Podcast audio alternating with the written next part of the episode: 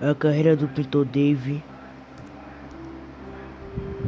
de 19 anos, estava caçada até ele encontrar um emprego que deixaria sua vida no vácuo. Apesar de contar quase todos os dias as reclamações do chefe, Dave ainda assim não podia fazer nada. Afinal, essa era a única opção de emprego que ele podia ter.